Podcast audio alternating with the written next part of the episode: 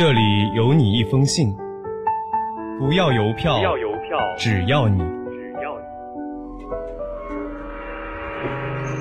你离开了家乡，离开了家乡，我更想念你。欢迎收听家书系列栏目。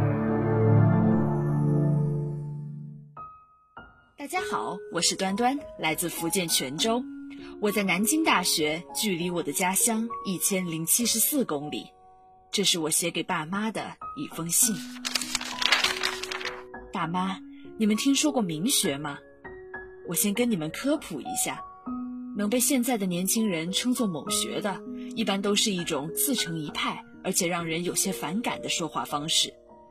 比如前段时间红极一时的六学，就是六小龄童无论在什么场合都要给自己打广告的说话方式。而明学是大家对《中餐厅》这部综艺里黄晓明说话方式的戏称。在《中餐厅》里，黄晓明作为店长是一个名副其实的霸道总裁，他说的话仿佛就是偶像剧男主的台词。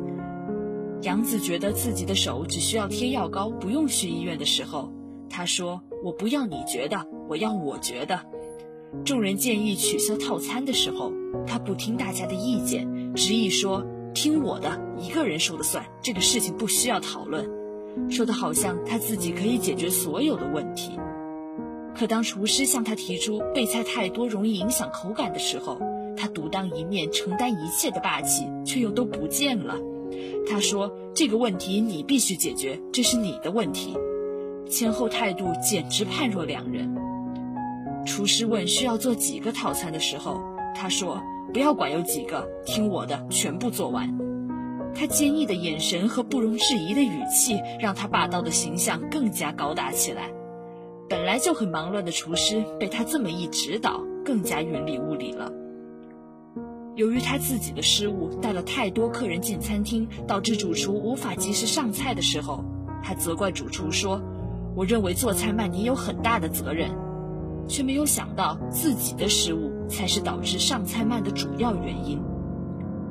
大厨向他解释做菜慢是因为人手不够的时候，他说：“所以我的错，好吧，我的错。”嘴上在认错，态度上却让人丝毫感觉不到他认错的意思，真是像极了渣男的样子。电视剧里的霸道总裁让女生倾心，是因为他们果断有担当，让人安心。而黄晓明版的霸道总裁却是生动地演绎了一个失败的团队领导人的样子。我觉得他犯了团队协作的几个大忌：第一，错以为作为领导就应该管所有的事，但其实术业皆有专攻，领导只需要安排大局，工作上的细节应该让专业的人来决定。事无巨细，在自己不熟悉的领域指手画脚，不仅无效，还容易闹笑话。第二，自己想管的事就说听我的，解决不了的事就是员工该去解决的问题，不仅独断专行，还在线甩锅，这让员工如何能信服？第三，盲目自信，不尊重团队成员的意见。在中餐厅的团队里，有国宴大厨林树卫，有参加过一次中餐厅经营的王俊凯，两个人的经验都比黄晓明充足。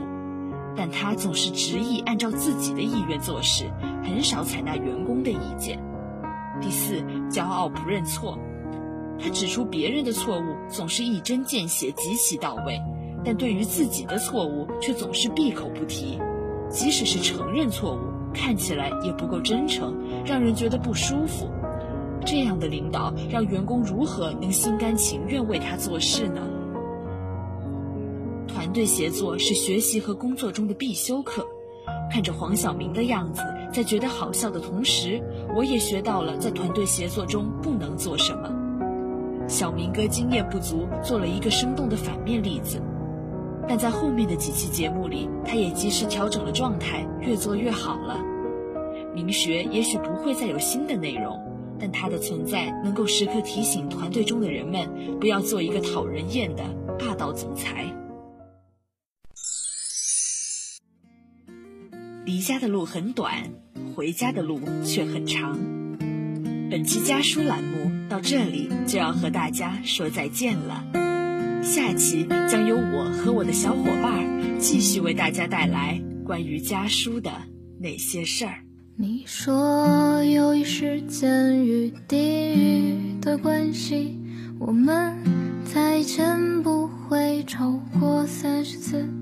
未来的事我哪里得知？只是这数字带给我心事。如果再见只有三十次，你想去世界的那些地址，倒数计时，怎样相见才能更有